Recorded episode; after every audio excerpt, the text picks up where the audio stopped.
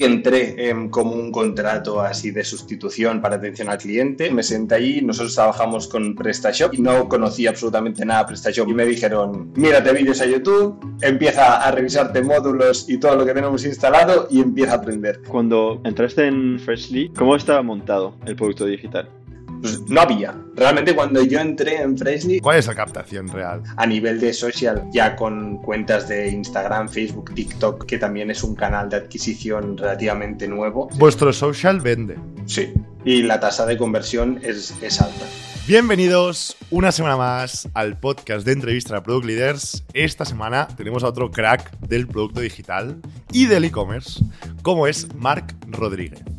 Mark es el actual Head of Digital Product en Freshly Cosmetics, un e-commerce enfocado a vender productos de cosmética totalmente naturales y sostenibles con el medio ambiente. Vamos a empezar hablando de su background, cómo empezó comprando productos desde Asia y vendiéndolos por eBay, ya tenía aquí la vena de e-commerce, después moviéndose así a cochebebe.com y por último en Freshly Cosmetics, donde vamos a centrar nuestra entrevista, hablando primero de la producción, el envío, el envasado, todo desde Freshly, después hablando también de la migración de la plataforma, antes utilizaba PrestaShop y ahora están llevando a cabo una migración hacia, hacia Shopify, y por último de la captación, desde la parte de social con Instagram, Facebook TikTok, y la parte de influencers. También no nos olvidemos de la parte offline, que vamos a estar un rato hablando, con las 18 tiendas que tienen Freshly Cosmetics repartidas por toda España sin más, no os olvidéis en darle like a este vídeo, suscribiros y activar la campanilla que nos ayuda muchísimo. Y sin más, os dejo con la entrevista a Marc Rodríguez. ¿Qué tal, Marc? Hola, buenas tardes. Muy bien, muchas gracias por invitarme y, súper contento de estar aquí. All right. Y también con nosotros, como siempre, Jeremy Maires. ¿Cómo estás, Jeremy? ¿Qué tal? Una sudadera muy guapa hoy lleva Jeremy. Efectivamente. Alright, pues Mark, cuéntanos, tío, ¿cuál es tu historia? ¿De dónde, de dónde vienes? Eres actual head of, Digital Product de Freshly Cosmetics. Sí. Pero antes has estado en sillacochebebe.com, que me hizo gracia el, domain. Eh, cuéntanos. Que posicionaba, posicionaba súper bien a nivel orgánico. Así que teníamos aquí una ventaja respecto al resto. Al final, bueno, eh, yo, yo empecé en el e-commerce, en verdad hace, hace bastantes años, a nivel más profesional, sí que empecé en Silla Coche hace unos nueve años, pero yo a nivel personal, así pequeñas cosas entre trabajos de, verano y cosas de estas, ah, compraba cosas traía cosas de, lugares asiáticos y después los revendía por aquí, hacía, vendía por eBay. Cuando todavía el e-commerce al menos aquí en España o al menos aquí en Cambridge, soy de, una ciudad de provincia de Tarragona y aquí al final el e-commerce estaba como prácticamente no había ninguno. A día de hoy eh, prácticamente no hay, ninguna empresa que, se dedique a esto aquí. Y, sí que, pues esto, ¿no? Traía, traía cositas de, países asiáticos, las vendía por eBay y demás. Empecé un poquito con esto, me, me interesaba de ahí que también tenga los estudios de administración y finanzas, porque siempre todo el tema de negocio y todo esto me, ha gustado mucho. Y bueno, un poquito en el momento en el que me quedé ya sin, sin un trabajo ya un poquito más fijo y ya, ya había terminado los estudios, encontré esta, esta oportunidad Así que entré en como un contrato así de sustitución para atención al cliente y estuve durante unos meses hasta que vino la otra persona, pues esto aprendiendo todo lo que era producto físico, aprendiendo a atención al cliente en online y en físico, aprendiendo absolutamente todo, em, hasta que después de unos meses y cuando se incorporó esta persona, pues me ofreció la oportunidad de gestionar todo el apartado web eh, así que bueno, me, mudé en ese, en ese caso y me puse a aprender. Y desde entonces, pues bueno, he estado en el e-commerce. Qué guapo. Hiciste dropshipping, ¿no? O sea, cuando empezabas al principio las historias, era famoso dropshipping que ahora, mucha gente hace. Sí, pero lo traía, me lo quedaba yo. Yo miraba cómo era el producto, miraba que estuviese todo bien y demás, y después lo mandaba. Realmente al final sí que había como un sobrecoste aquí, pero bueno, era, era muy poquita escala, ¿eh? o sea, al final era solo para cubrir mis necesidades eh, de, poca facturación para nada, em, pero bueno, que sí que me ayudaban a, poder conocer un poquito de negocio, poder conocer costes, intentaba ir reducir un poquito en lo que eran los envíos y demás, también correos ya me conocían, cada semana iba allí y me decían, ¿cuántos pedidos vas a enviar hoy? Así que estaba muy guay, pero bueno, al final era muy, muy, muy poquita cosa. sí, sí. Y, y en, en CIACO entras entonces como atención al cliente. Sí. Y luego pasas a encargarte ahí mismo de la parte web. Sí. ¿Y, y eso cómo, cómo, pasa? Porque bueno, es un salto que, que, puede pasar y de hecho que he visto más de una vez, pero pero ¿cómo pasa en tu, en tu caso? ¿no? Porque es como un salto bastante diferente a nivel de responsabilidad y de día a día. Sí, sí, total. O sea, al final, bueno, como siempre se me ha dado bastante bien todo el tema digital, pues bueno, fue bastante sencillo el aprendizaje. Em, yo el primer día en el que llegué a mi nueva posición me senté allí, nosotros trabajamos con PrestaShop, entonces me senté allí, no conocía absolutamente nada de PrestaShop más allá de un back office de gestión de pedidos, o sea, no había pasado de allí. Y me dijeron, mírate vídeos a YouTube, empieza a revisarte módulos y todo lo que tenemos instalado y empieza a aprender. Y allí es donde empecé de forma autodidacta a aprender todo lo que hasta había de ese PrestaShop. Y bueno, empecé con esto. Al final sí que es verdad que era, era un proyecto bastante pequeñito. Al final a nivel de personas éramos más o menos unas seis. Eh, en algún periodo punta llegamos a unas once personas, pero eso fue muy puntual. Y allí al final tenías que hacer de todo. Eso sí que es verdad que ha sido un punto a mi favor en el sentido en el que puedes aprender un 360 grados porque hay muy poquita gente y esto por un lado es, positivo porque puedes aprender mucho, pero por otro lado no te especializas en nada, entonces terminas haciendo de todo, pero sin ser profesional de nada. Entonces allí al final era eso, cuando la persona de compras estaba de vacaciones, em, tú eras el backup. Cuando la persona de gestiones de pedidos en almacén estaba de vacaciones, tú eras el backup. Entonces aprendí a hacer todo el proceso y a su vez también pues todo lo que era gestiones de contenidos, eh, SEO, em, campañas en web shopping, em, analytics, eh, tag manager, todo lo que era, todo lo que es un e-commerce a pequeñita escala, pues eh, allí lo llevamos. Incluso a nivel de desarrollo, piensa que teníamos entre un programador, entre uno y dos más o menos. Por tanto, era muy, muy pequeñito el, site. Sí, bueno, te, fuerza a hacer muchas cosas por ti mismo cuando no tienes gente para implementarlo para ti. Ah, vaya, vaya bootcamp, ¿no? Al final aprendes, aprendes mucho. ¿Qué, qué es PrestaShop, Mark, para la gente que no sepa qué es PrestaShop? Vale, PrestaShop es un CMS eh, donde se aloja en este caso eh, el e-commerce y es, y es como un framework para poder eh, crear páginas web, en este caso comercios online. al final está PrestaShop, está Magento, está también WooCommerce, ahora también está Shopify. Entonces hay muchos y, y PrestaShop al final es un...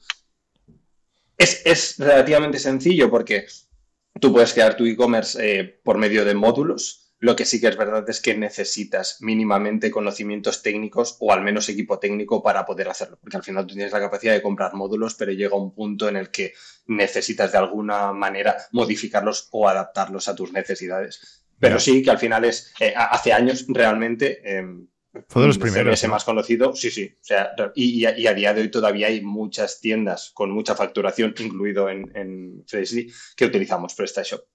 Por tanto, sí, sí. Eh, eh, en su día, uh, yo he trabajado con Magento uh, cuando trabajaba en e-commerce en, Berlín.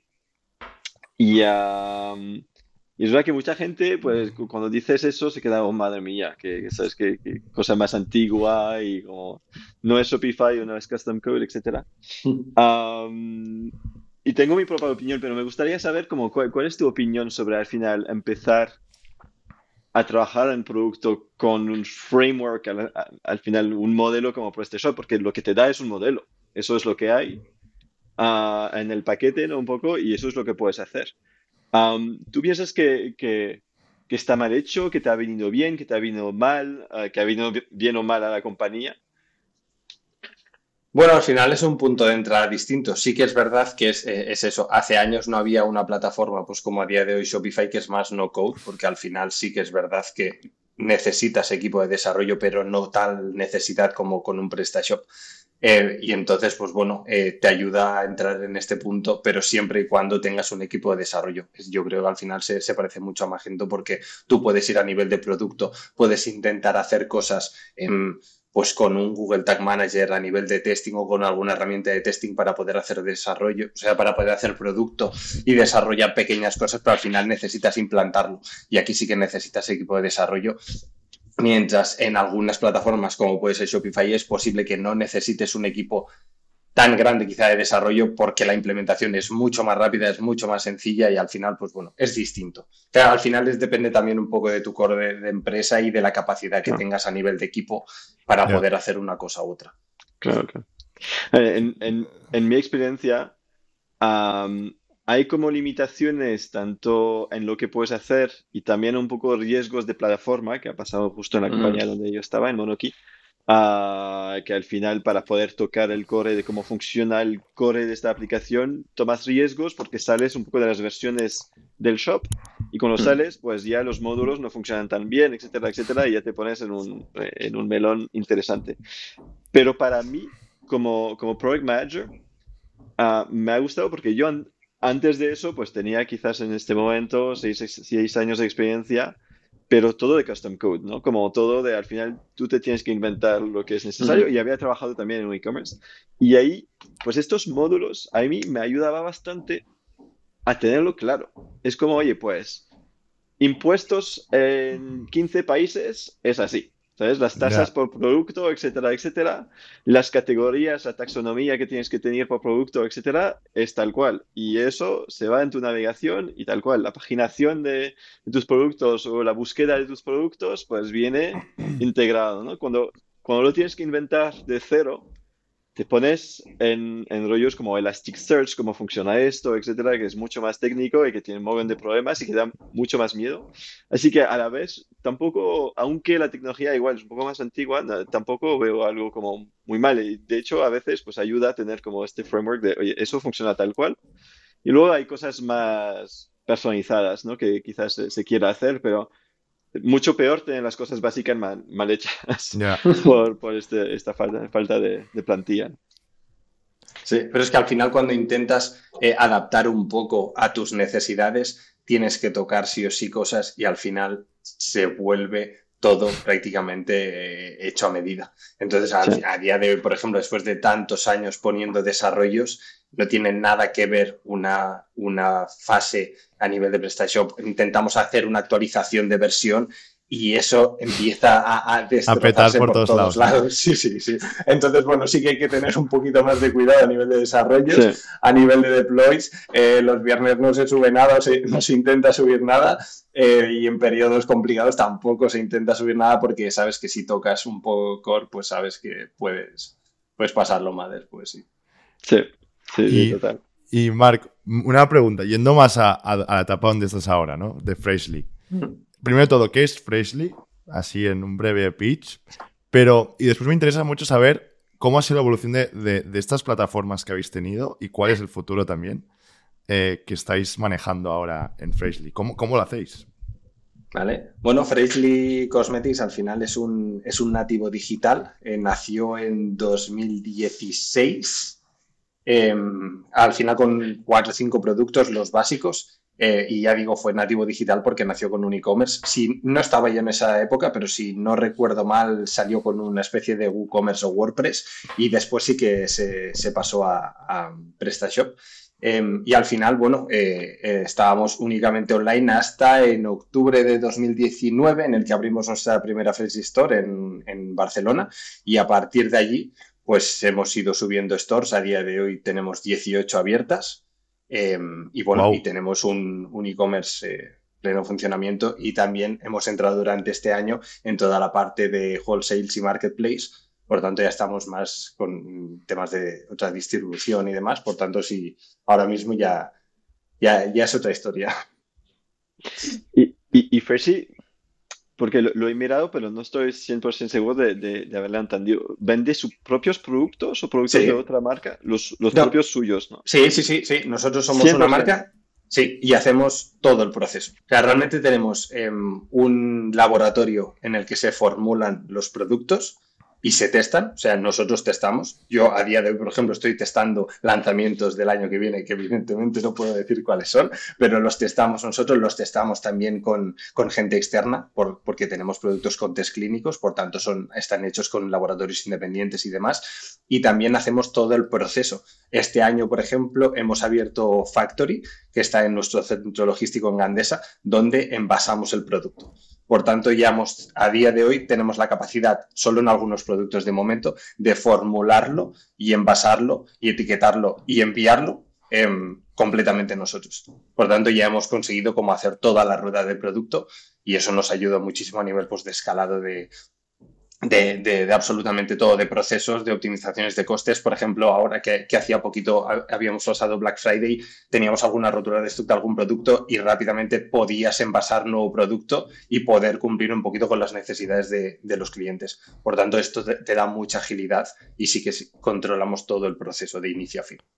Eh, es, muy interesante. Es que justo me estuve viendo la entrevista a Miquel Antolín, mm. eh, eh, uno de los fundadores de Freshly que hicieron en INNIC y es muy interesante como la visión y la parte esta de creación de producto, pero desde la química, o sea, de, ser un experto en el dominio de, crear un producto cosmético y todo lo que conlleva, ¿no? Patentes, eh, ser un crack con composiciones, fabricación, o sea, es, o sea que, claro, desde fuera dices, es un e-commerce, pero hostia, mm, hay mucha cosa. Sí, Claro, al final Miquel y Mireia, que son, son los fundadores, em, vienen de, la carrera de química, por tanto ya tenían este, este extra, ¿no? Y además es eso, tenemos un equipo completo de formulaciones de, de Product Development que se encargan únicamente de testar y crear productos y formulaciones todo el día en el laboratorio. Por tanto, sí, sí, sí.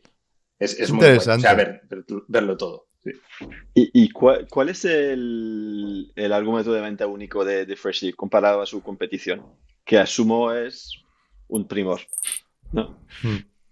Mm. quizás no, ¿eh? pero. no, no. No, no es un primor. Mm, bueno, primor al final. Exacto, sí, sí, sí. O sea, realmente Primor podríamos decir, no, no sé exactamente, pero podría ser un marketplace. O sea, realmente no sé si Primor tiene su propia. Puede ser que también tenga sus propios productos de, de su propia gama. Claro de, otras marcas. Pero, sí que es verdad que al final nosotros, nuestra premisa también es intentar hacer lo más natural posible. De 99% de ingredientes naturales son prácticamente la mayoría de productos, incluso a 100% de producto natural.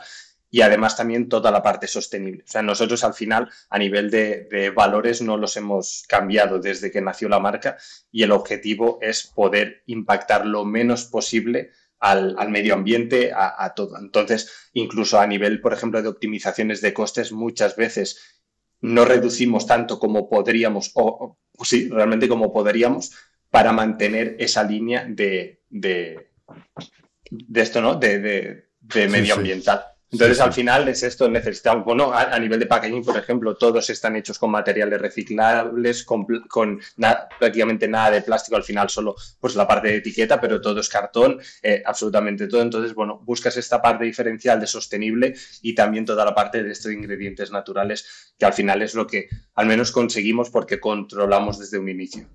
Vale, vale. Quizás más comparable a un Lush, pero enfocado en, en cosmetics.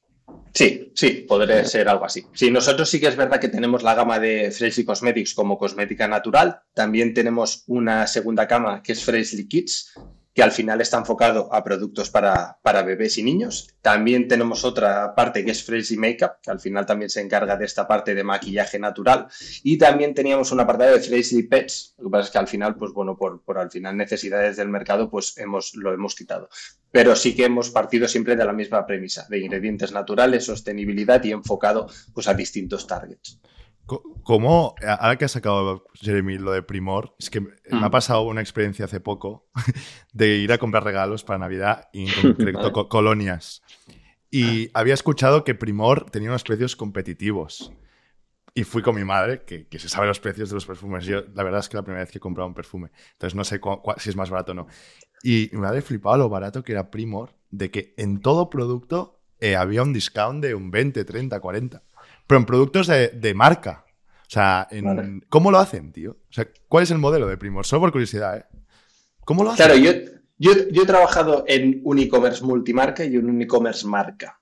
Y el primer día en el que estuve en Fraisley noté la diferencia eh, a nivel abismal porque cuando tú trabajas con un multimarca, en función de la marca te permite unas cosas u otras. Entonces tú, tú trabajas bajo sus reglas. Tú tienes la capacidad de, en función de qué marca, en función de qué modelo, en función de si es de esta temporada, de la anterior, lo que sea, puedes permitirte el lujo de bajar hasta un cierto margen. O sea, realmente hay incluso marcas que te permiten bajar lo que tú quieras y tú ya decides si bajas por sobre debajo de tu marca o no.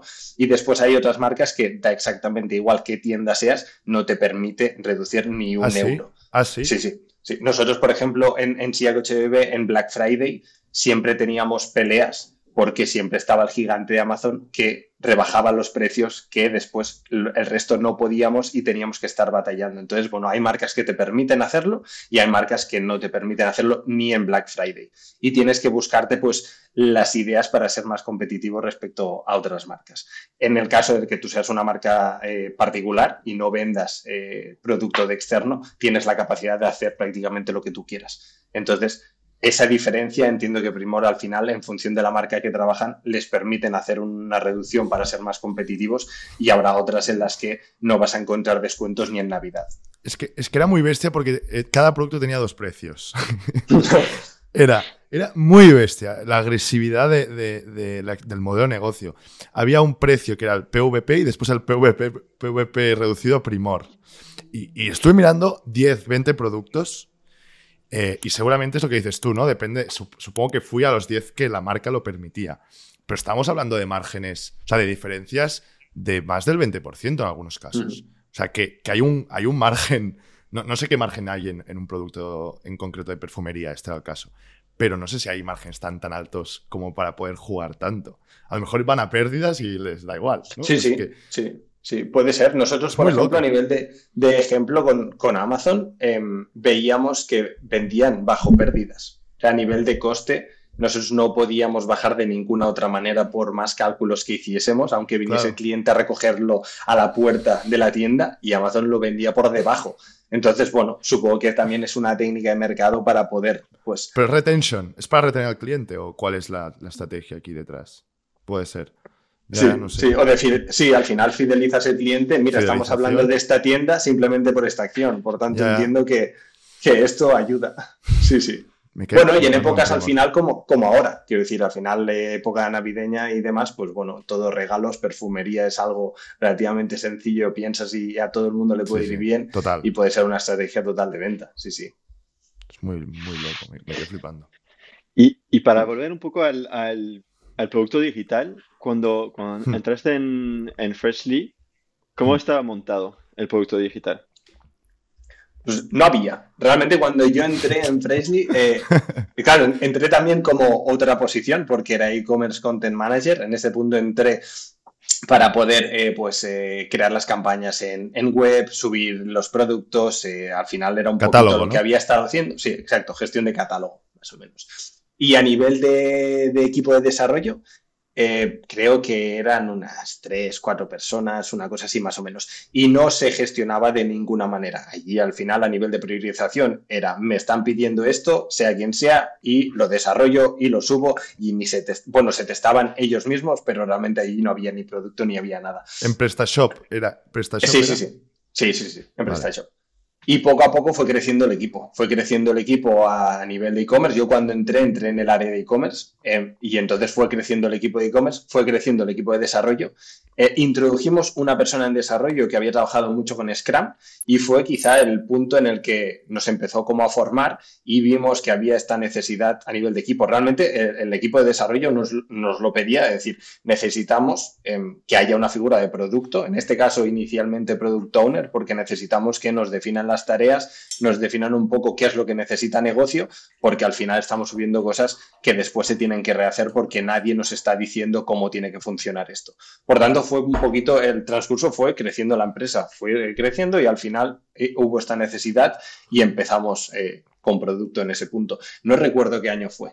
Diría que si entré a finales de 2018, em, a principios de 2020 una cosa así. Finales de 2019, principios de 2020 fue cuando empezamos con todo el tema de producto en Fresh. ¿Y, os habéis quedado con PrestaShop o habéis cambiado al final la infraestructura del, del ahí, ahí, ahí, ahí Mark se ríe. Aquí han pasado cosas. bueno, han pasado cosas. Eh, al final, hace unos meses, bueno, llevamos bastante tiempo. Durante 2023 ha sido un año en el que hemos intentado trabajar una migración hacia Shopify porque creemos que al final, bueno, pues eh, lo que digo, un PrestaShop que lleva bastantes años eh, con desarrollos, lleva un punto en el que para mover cualquier cosa necesitas un mes de desarrollo y se hace interminable. Entonces, sí que hemos estado haciendo migraciones a Shopify, a Shopify Plus en este caso, Em, pero por la época en la que estábamos en el momento de lanzar a producción, que era prácticamente a las puertas de Black Friday, y no quisimos hacerlo por lo que podía suponer a nivel de clientes, y estamos de momento en PrestaShop terminando de eh, hacer pequeñas cosas en Shopify para poder lanzar en el, en, el, Q1 de 2024 y esperamos que funcione todo genial, que ya lo hemos testado muchísimas veces, pero eh, eh, siempre puede pasar algo, pero esperamos que vaya genial y, este es un poquito el plan. Por, por, haber sufrido este tipo de problema también, porque he intentado ah, migrar de Magento en el pasado también, que lo estaba comentando. Vale. Ah, pienso que es muy sabio no intentar lanzarlo antes del Black Friday. Eso sin duda. Um, son tipos de productos, pienso que, que, mucha gente en producto conoce y sabe que es, es, un horror, vamos, porque hay, al final el nivel de lo que se espera del negocio que tienes que llegar a, a, desarrollar y a tener como súper claro es bastante alto. Hay muchas cosas que se han desarrollado probablemente en los últimos cinco años en PrestaShop o lo que sea. Mm. y luego, pienso que uno de los problemas es que es lo que, no sé cómo decirlo en, español, que es un moving target, ¿no? Es un objetivo que va cambiando porque mm. tu negocio está al 100% en un modelo, en una plataforma, va avanzando y luego pues tienes que, que migrar. Y, ¿Cuál es este momento? Pues ¿Y qué necesita este momento para pasar? Puede cambiar de un mes al otro, de una semana al otro casi. y, pero también es un peligro porque puede paralizar el negocio a no invertir en su plataforma porque quiere pasar a la otra, ¿no? Y, te, puedes quedar como... Es realmente peligroso, ¿eh? ah, en mi experiencia a lo menos. ¿Y cómo se prepara un proyecto así? Es complicado, es complicado y además durante, durante bastante tiempo hemos estado haciendo un desarrollo doble de subida a PrestaShop y subida a Shopify para evitar precisamente esto, que es que nos quedemos como atrás en, al final lo, que, lo, que está, lo que está viendo el cliente a día de hoy por preparar algo que todavía no ha visto la luz. Entonces, bueno, es complicado, eh, pero al final nace por también sale solo, igual que el equipo de producto, también sale solo la necesidad de decir, vale, tenemos ahora mismo un CMS que nos está funcionando a nivel online, pero la estrategia a nivel de, empresa es pues seguir abriendo tiendas, por ejemplo, tener todo un omnicanal hecho de, de, forma decente, tener pues todas las posibles ventas, marketplace, B2B también centralizadas en un mismo lugar y entonces, y a la vez también eh, todo el tema de velocidad de carga web porque no nos olvidemos algo que constantemente vas poniendo cosas una sobre la otra, llega un punto en el que el producto que pensabas o que antes era relativamente rápido, deja de serlo y sí que hemos visto que a nivel de métricas la, velocidad de carga web ha ido disminuyendo a medida, o sea, ha ido aumentando, perdón, a medida que hemos ido añadiendo cosas. Y con Shopify esto lo solventamos. Por tanto, por un lado, todo el tema de la necesidad de omnicanal y por otro lado, todo el tema de mejora de la plataforma web en general ha hecho que tomemos esta decisión basada al final en, en una revisión previa de analizar otro tipo de CMS y posibilidades, pero con el equipo de desarrollo al final decidimos ir por esta vía. Y ya digo, es un camino bastante largo porque llevamos bastante tiempo para dejarlo lo más eh, similar posible. Lo que nosotros queremos es que cuando el cliente vea Shopify, cuando lo lancemos, no se dé cuenta que es otra página web. la UI va a ser la misma. Sí, sí. Pero Pixel Perfect igual. Exactamente no, porque el proceso de checkout, por ejemplo, allí ya sí que no lo podemos tocar. No pero ¿no? pero prácticamente todo sí. O sea, el objetivo un poco es que el cliente no cambie la forma en la que ha navegado hasta ahora, no sepa eh, realmente si está en una página web o en otra para que el impacto sea lo menor posible y a partir de ahí poder empezar a hacer testing y poder cambiar cosas. Incluso hemos hecho testing con usuarios, con em, gente dentro del equipo, el cual no sabía en qué web estaba. Imagina lo, igual que es, que yo hay veces que entro en una y otra y no sé cuál es, si no miras el dominio no lo sabría. Por tanto, hemos intentado hacerlo lo más eh, igual posible y eso también ha hecho que, el proceso se alargue, porque sería muy sencillo coger un tema, personalizarlo mínimamente, eh, ponerle los cuatro módulos y lanzar. Eh, y haces un MVP, pero claro, haces un MVP de un negocio en el que, claro, como salga mal la facturación, se puede... Claro, claro, que es el, es el core. Y, y asumo también que dos cosas, que uno, no va a ser todo igual, que igual la web es igual, pero lo que hay detrás no va a ser todo igual, igual no habrá todas las funcionalidades que, que se han lanzado personalizado de una manera u otra, porque si no, pues nunca llegas. asumo que eso es un hecho, un hecho, porque suele pasar este tipo de... Es, es como pasar de un HubSpot a un Salesforce o, o, de Excel a un HubSpot. Al final no te puedes esperar que sea lo mismo, pero lo que hay que cambiar también son los procesos operacionales que van con estos admins, ¿no? Esto, estos back office. eso es algo que tú te encargas también adentro de la compañía, de gestionar un poco qué va a pasar operacionalmente por la gente de ventas o, que, que, gestionan los catálogos, etcétera, etcétera? ¿O cómo se, cómo se, coopera dentro de la compañía para, para gestionar eso? Sí, a nivel de producto em, hemos liderado el proyecto de, de, la migración y lo que hacemos es juntarnos con cada área para poder formar y enseñar cómo funcionan todos los procesos. Sí que es verdad que hemos intentado, pues eso, hacerlo lo, lo más eh, igual posible. Hay algunos procesos que hemos prácticamente calcado, entonces em, ha sido bastante sencillo. Hay otros que antes de valorar si lo hacíamos o no, lo hemos testado en PrestaShop para saber si aportaba valor al cliente, cosa que hemos descartado porque hemos visto que no tenía ningún tipo de impacto y algo que, podemos recortar. Y al final, bueno, es, encontrar, también es cierto que, Shopify en back office está como muy bien hecho, está muy bien preparado, está muy enfocado a un e-commerce, tiene sus, como todo, ¿no? Tiene sus partes buenas y sus partes malas, pero parece como que han pensado en muchas de las cosas en las que tú dices, pues yo con esto no, no había pensado. Y cuando lo hemos presentado a equipos eh, que, tienen que vender directamente en tienda, por ejemplo, pues se sorprenden de que el mecanismo de venta con un post en Shopify es más sencillo que con uno que teníamos pues hecho ad hoc ahora mismo. Así que al final, bueno, pues también tienes esta parte de poder al menos optimizar procesos y ayudar también al equipo. Es interesante. ¿Cuánto la, UI de Shopify? Me dijiste que, es totalmente customizable con code, ¿no? Sí, o sea, realmente no, tú, puedes...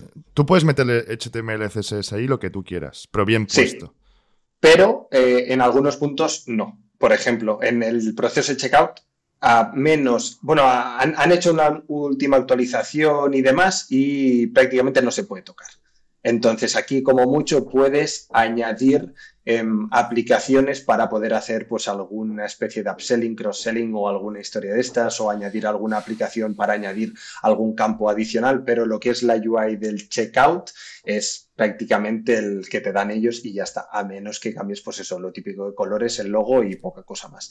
Toda la parte anterior al inicio de checkout e incluso la parte posterior al checkout, como podría ser la página de confirmación de pedido, todo esto sí. Entonces tú tienes la opción de comprar un tema y quedarte con ese tema y tocar prácticamente nada y lanzar así. O puedes comprar un tema, porque hay incluso algunos que ya te incluyen eh, ciertas eh, funcionalidades que podrías comprar después, podrías desarrollar, lo que sea, pero hay temas que ya incluyen algunas y que simplemente, pues esto, modificando, tienes acceso al tema, modificas con CSS, bueno, HTML al final no, que es Liquid, ellos trabajan con un código que es Liquid, pero se asemeja mucho, o sea, al final, si sabes leer HTML, sabes leer Liquid porque se parece mucho realmente todo. ¿Y es cómodo? O sea, ¿es friendly hacer esto no? Porque yo me imagino que no tiene que ser tan fácil.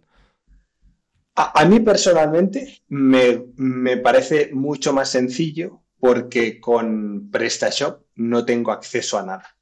Entonces, por un par... si, me, preguntas a mí, es más fácil si le preguntas a un desarrollador que le estoy tocando cosas sin entrar en, su flujo, pues me, llama la atención y me dicen que lo toque. Claro. Pero, Pero al final sí que yo, a nivel, por ejemplo, de, ejemplo, el año pasado eh, también estuvimos haciendo la migración de Universal Analytics a Analytics 4. Lo que pasa es que nosotros al tener 360 pues nos amplían hasta, la, hasta julio del 2024, por tanto seguimos con, con Universal Analytics por, por, facilidad de equipo. Pero estuve haciendo la migración de una plataforma a otra y en, estuve en huecos entre que tenía algunas tardes libres y demás, más o menos tardé un mes más o menos en, habilitar todos los eventos en Tag Manager y demás. En, con Shopify instalé la aplicación nativa de Google y conecté la cuenta. Y ya, mandaba los eventos. Y ya se acabó el problema, a menos evidentemente de custom events como pueden ser los que cada negocio pueda tener, pero los nativos de compra y demás es súper sencillo. Ya están. Entonces es, mucho más sencillo em, para personas que no saben tanto de código como podría ser yo. Entonces es una facilidad a nivel de no code bastante grande porque miras documentación y a mínimo que sepas entender el código puedes hacer em, cosas bastante, bastante sencillas. Virguerías, evidentemente, no. Aquí ya entramos en JavaScript y demás, que si sabes bien, pero si no sabes, pues, pues como, como cualquier otro. Pero está guay. Mola. Y um, para volver también a otro tema que has comentado, ¿no? Que habéis abierto 18 tiendas. Mm. Enhorabuena, porque imagino que eso es... No es fácil. Uh, sí, una experiencia interesante y uh, intensa. ¿Por qué? Porque habéis empezado como, como online, ¿no? ¿Y de dónde ha salido como esta necesidad de hay que estar en la calle, um, las calles comerciales, ¿no? Bueno, para dar también un, para darte un poquito también a conocer a todo ese target que no encuentras nunca en online. nosotros al final hemos visto que la cantidad de usuarios que nos visitan en lugares donde tenemos tienda física es mayor. Ha incrementado eh, nuestras visitas en lugares eh, clave como estos. Entonces, bueno, nos ha ayudado en el punto en el que puedas estar más en el top of mind del, del cliente cuando, en este caso, por ejemplo, ahora en Navidades quieren comprar un regalo para Navidad y algo que al final nuestro target eh, es muy específico, es prácticamente, eh, no, es, no, es, el 100%, pero muy alto, es mujer, con un, rango de edad em, pues eh, de entre los 30, 50 más o menos, podríamos ir más un poquito hacia la baja a nivel de algún tipo de producto en concreto, maquillaje y demás, y un poquito más alto pues con productos de menopausia, por ejemplo. Pero el target más o menos es este. Y al final sí que es verdad que aunque el online de momento es el canal eh, con más facturación y sigue teniendo el peso más grande, em, las tiendas sí que ayudan mucho a, este brand awareness ¿no? que, queremos conseguir con Freshly. Sí, sí. que tengo, tengo una, pregunta porque eh, he hablado con, alguna amiga mía que os, que os compra, ¿no? Vale. Y, y, me, y, les preguntaba por qué, por qué os compraba. y entonces la, la, respuesta, y un poco también, viendo un poco la, vuestra historia, me da la sensación como es que habéis hecho muy bien la marca, que esto es muy fácil decirlo, pero que es verdad. Y la parte de social media, eh, con toda la parte de influencer marketing, eh, comunidad y tal, ¿es un canal importante o, o, no? O sea, ¿cuál es la captación real eh, de Freshly?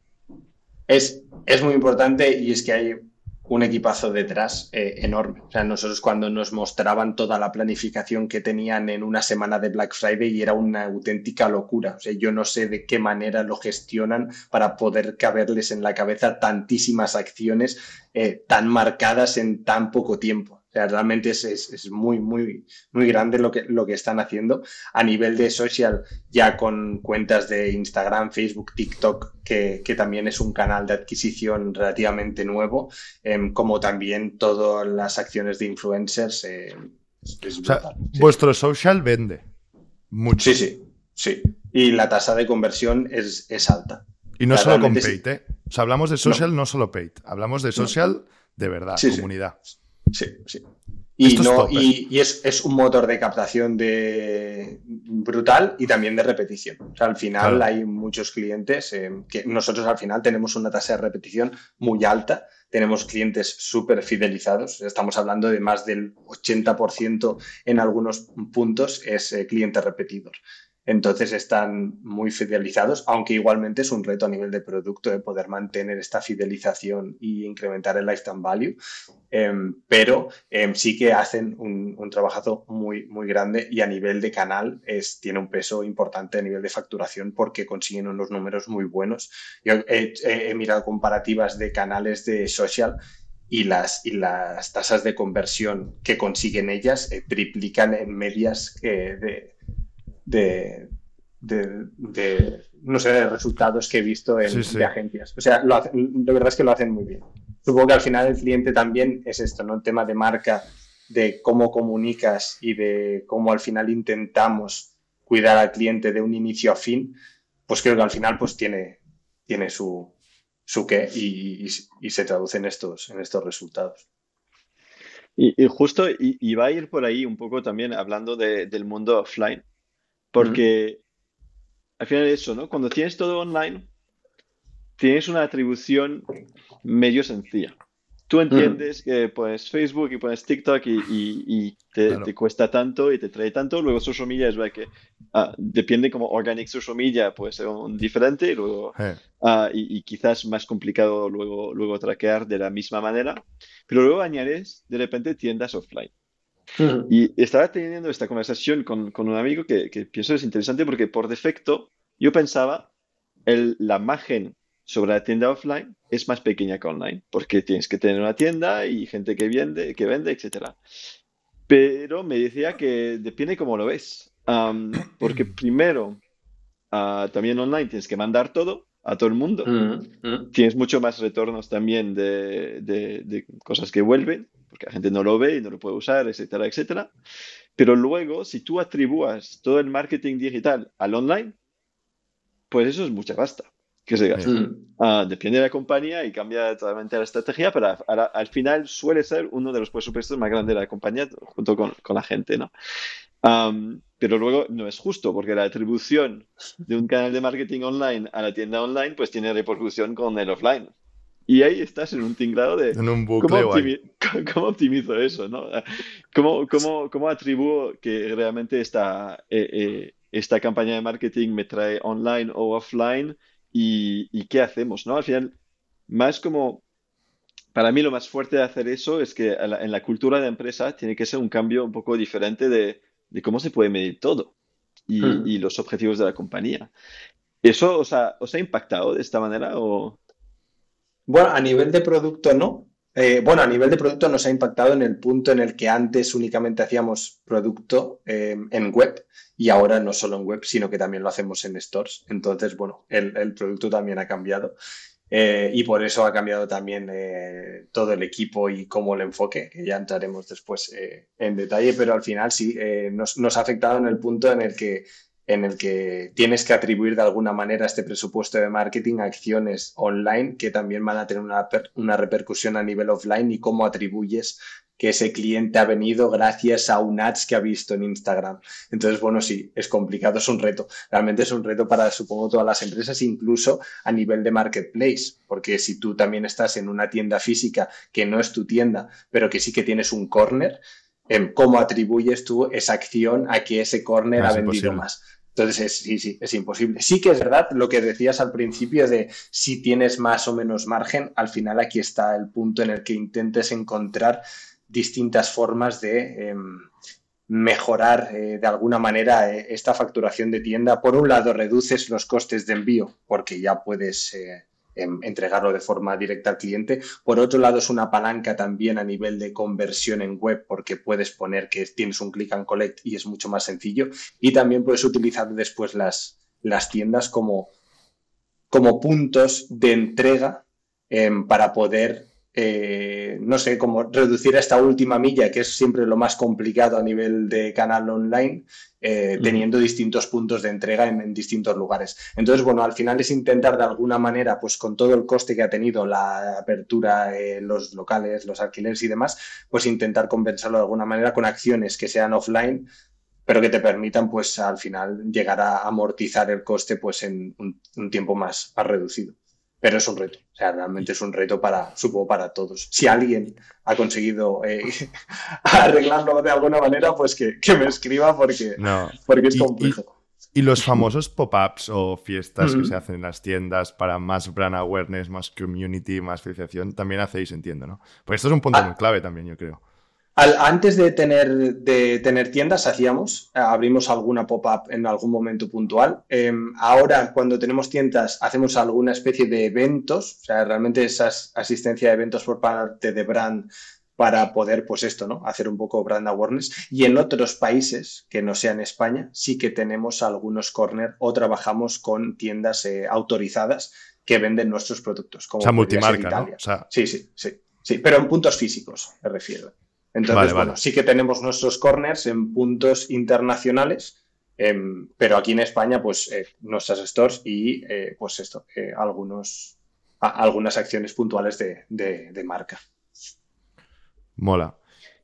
Eh, y, y a nivel de equipos, ¿estáis organizados también de esta manera o es totalmente diferente? Quiero decir online, offline, etcétera. ¿Cómo son los equipos? Mm, bueno, tenemos la parte de, retail, que al final engloba toda la parte de, tiendas. Eh, da igual que estén a nivel de, pues esto, ¿no? De que estén junto con nosotros en la oficina trabajando o que estén eh, pues en, la tienda eh, atendiendo a los clientes. Tenemos el, equipo de retail y, después, y después está todas las partes especializadas, pues en función de pues por un lado, prensa por el otro, producto, desarrollo. Entonces sí, tenemos las áreas divididas en este punto em, de esta manera. Vale, vale, vale. Genial. Y una, una última pregunta sobre, sobre este hecho de entrar en el mundo offline. Para, para gente que igual están empezando un e-commerce y, uh, y, están vendiendo online, ¿no? Porque al final es el go-to-market más, más, accesible para, la mayoría de la gente.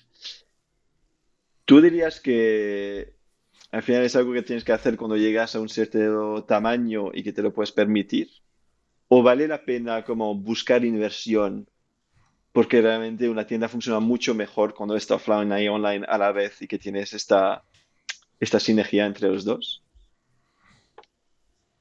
Bueno, es un, es un punto interesante y es una forma en la que al final el cliente sí que te conozca y pueda tocar tu producto y puedas hacer acciones eh, distintas a las que podrías hacer en online para poder captar más clientes, poder incrementar carritos medios, etcétera. Entonces, bueno, es un punto sí que es verdad que requiere de una inversión inicial bastante grande.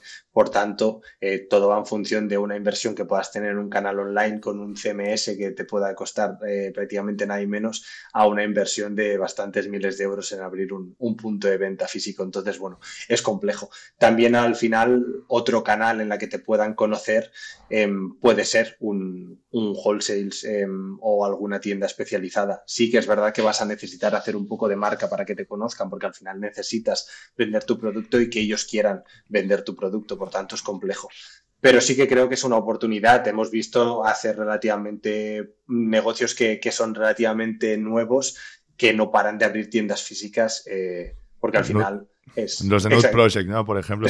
por ejemplo. Sí, sí. Entonces, bueno, al final eh, eh, yo creo que sí que es, una estrategia importante. Hoff, por ejemplo, hace relativamente poco habría también internacional. Entonces, bueno, son tiendas que, que también siguen un modelo similar. Sí, sí. Y, vosotros, Mark, en este caso, o sea, sí que habéis levantado pasta, ¿no?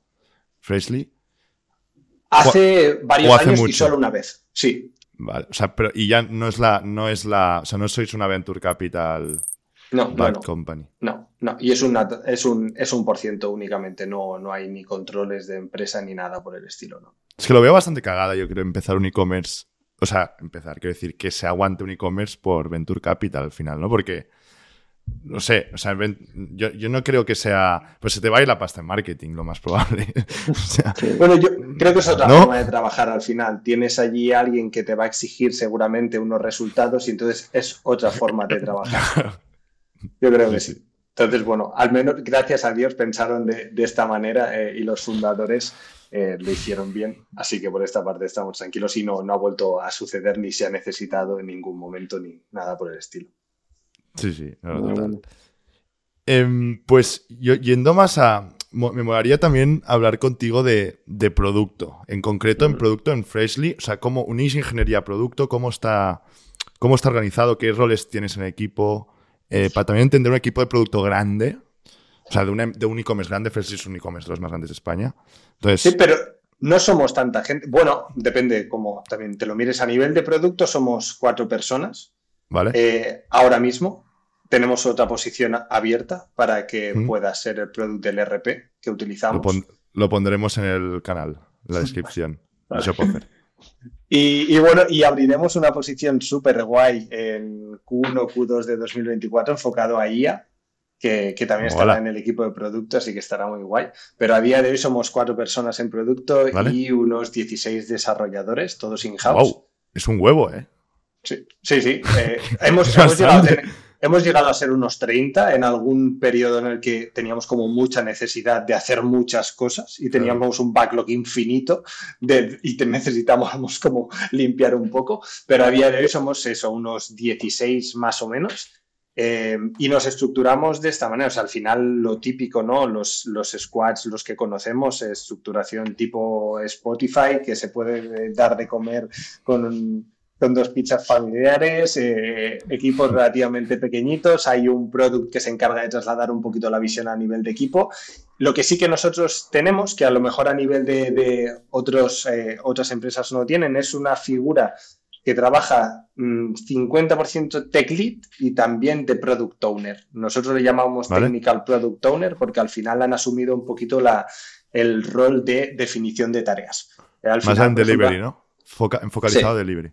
Sí, sí, porque al final a nivel de producto, eh, hasta hace unos meses sí que lo hacíamos nosotros, pero llego- llega un punto en el que si te centras o, o inviertes el tiempo en eh, escribir historias de usuario y definir Ah, escenarios, sí, sí. no te centras en la otra parte eh, que es Discovery y poder investigar un poquito y encontrar problemas a los que puedas eh, aplicar soluciones. Por tanto, estamos estructurados de esta manera. Los equipos relativamente son, son pequeños, son con unos cuatro desarrolladores más o menos, más el Technical. Product Owner. Sí.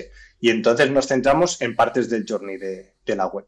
Entonces tenemos una parte que es modelo de, adquisición, otra parte que es de, de compra, adquisición, de adquisición de cliente. O sea, lo enfocamos más a nivel de activación de cliente, de pues me suscribo a la newsletter o me logueo o me uno al Freely Club, que es nuestro loyalty program. Entonces tenemos esta parte de, inicio del funnel, después la parte de compra y después la parte de repetición de compra o de, no sé, al final lo de loyalty. Entonces, bueno, estamos estructurados de esta manera y a nivel técnico también. Em, ¿Qué- y tenemos... No, eh, me- el tipo de desarrollador que tenéis, ¿qué, qué tecnologías tiene que saber? Bueno, son full stack. PrestaShop. Sí, pero- sí. bueno, PHP em, y ¿Qué al? ¿Que- final... Que PrestaShop está hecho en PHP, entiendo, Sí, ¿no? De base. Sí, sí. Como WordPress. En- sí. Entonces es Como PHP. Sí, sí, sí, exacto. Sí.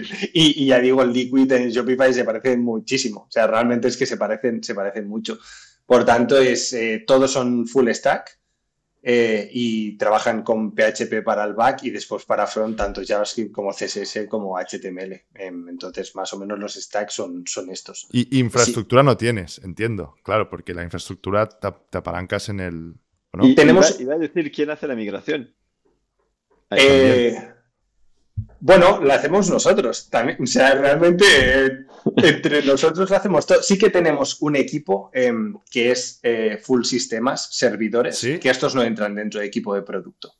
Entonces, estos, eh, ellos de forma, de forma autónoma con, con el CTO sí que trabajan conjuntamente para mantenimiento de sistemas y demás, pero ellos no están dentro del, del equipo de Vale, producto porque no desarrollan como tal. Pero sí que tenemos también una parte de equipo que se encarga de todo lo que sean servidores y hardware y etcétera. Mola. Mola. Y, mola. ah, y- y entiendo que a través de, de un poco el life cycle, el ciclo de vida ah, de, de los clientes, am, hay optimización a cada momento, ¿no? De tanto hay lo que se llama CRO, ¿no? Conversion Rate Optimization, am, tanto al nivel de retention de, de fidelidad, tanto al nivel de compra, tanto al nivel de checkout eh, y, y, y de optimización un poco de, de, de postventa.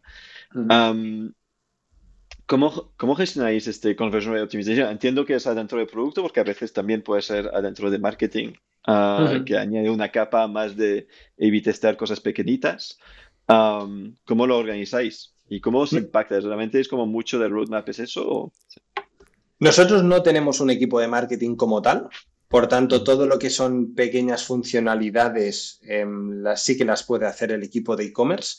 Eh, nosotros nos encargamos más de darles las herramientas para que puedan hacerlo y también sí que eh, tenemos esta capa de personalización y de testing y nos encargamos a nivel de producto. Pero trabajamos muy de la mano también con el equipo de e-commerce porque hay pequeñas cosas en las que tú cuando entregas un producto eh, o una mejora en alguna herramienta de testing que les permite a ellas Em, avanzar y hacer pequeñas eh, cosas a nivel de campañas eh, y de acciones puntuales, pues también les damos esa posibilidad y al final las hacen y ellas mismas también gestionan testing, eh, personalizaciones y demás en web.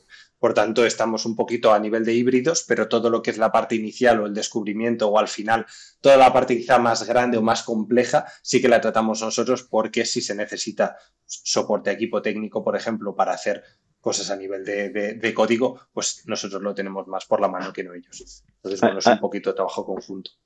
¿Hay plugins de, de A-B testing y cosas así en, Shopify? Que es que no, total. Nosotros trabajamos con una herramienta de personalización que se llama Dynamic Yield, que se encarga tanto, bueno, tiene la capacidad de personalización, también de A-B testing, em, y lo guay que tiene es que también tiene IA para poder em, personalizar. Exacto, sí.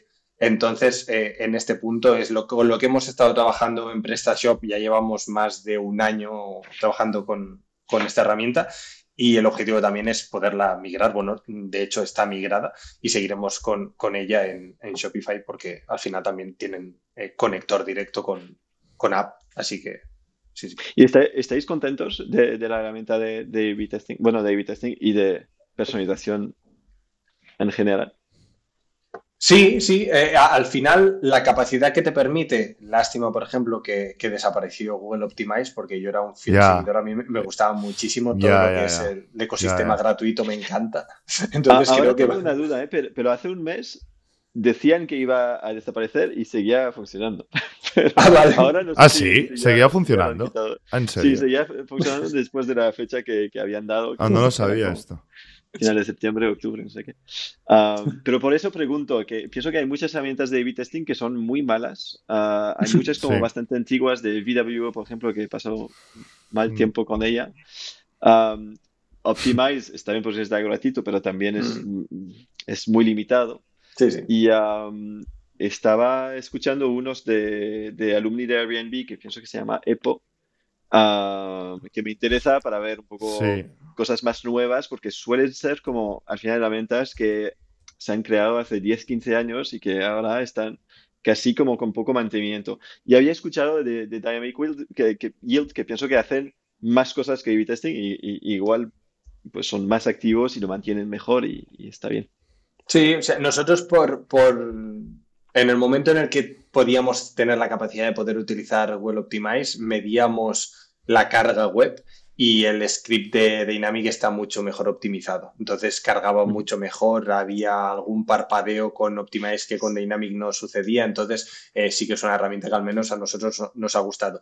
La parte de A-B testing es bastante sencilla, funciona como cualquier otra, incluso directamente eh, puedes cargar código de CSS y no necesitas, eh, pues si quieres modificar el color de un botón, lo puedes hacer con un código súper rápido con CSS y no necesitas pues cargar la página, ir a buscar el botón, cambiarlo y demás como pasaba con, con Optimize pero lo bueno que sí que tiene Dynamic es la carga de audiencias para poder personalizar y segmentar al cliente. Y eso es lo malo, porque, claro, nosotros, por ejemplo, personalizamos los feeds de producto en función de lo que has visto, del tipo de target, de desde dónde procedes, entonces te permite una, una, personalización bastante más grande que, evidentemente lo que te podía dar.